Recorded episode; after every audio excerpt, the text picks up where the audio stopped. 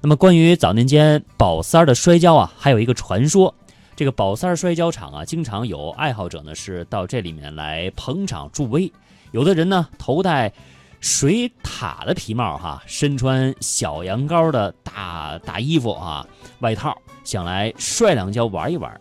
只要有外人来帮场的话，最后呢都是赢家，都得给面子，脸上有光。话说在这一天，天桥卖大力丸、耍大铁刀的张保忠来到摔跤场来凑个热闹。宝三儿呢就出面对观众说：“啊，各位老少爷们们啊，今天大家可来着了，有张保忠张爷来摔两跤，让您开开眼。我们这里请出有名气的张狗子，跟他见个高低。这张狗子是下过天津卫，走过济南城啊，参加过全国的摔跤比赛，您就看好吧。”嗯，说这张狗子啊，身高体壮，在摔跤场呢，大约是年岁最大的一个，穿好搭链，系好腰带，伸展伸展胳膊腿儿。张保中中等个头，也换上了保三的搭链。张狗子和张保忠先在场子里拿着架势，一顺儿的转圈溜场。摔跤场上的溜场呢，说明就要开摔了。嗯啊，人们也是纷纷的挤过来看。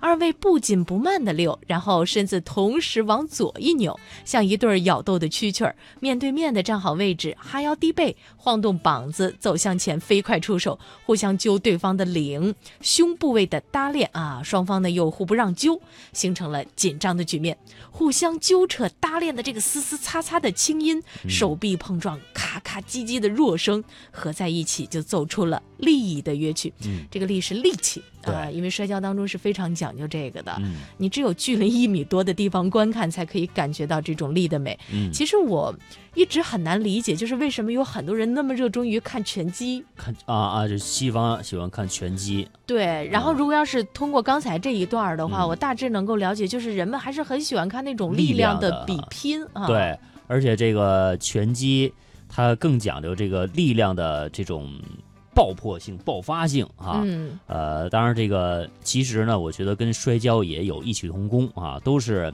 力量的较量啊。这个时点的选择也是一个爆发的力量，嗯啊没错，而且这个确实哈，我觉得这个摔跤可能更更要求更高一些，因为它下边你也得使劲儿啊，就是下盘儿也得非常的稳，是吧？对，呃，我们再来接着说说，就这场比赛怎么样？嗯，张保忠呢先赢了一跤，接着呢张狗子又赢了一跤。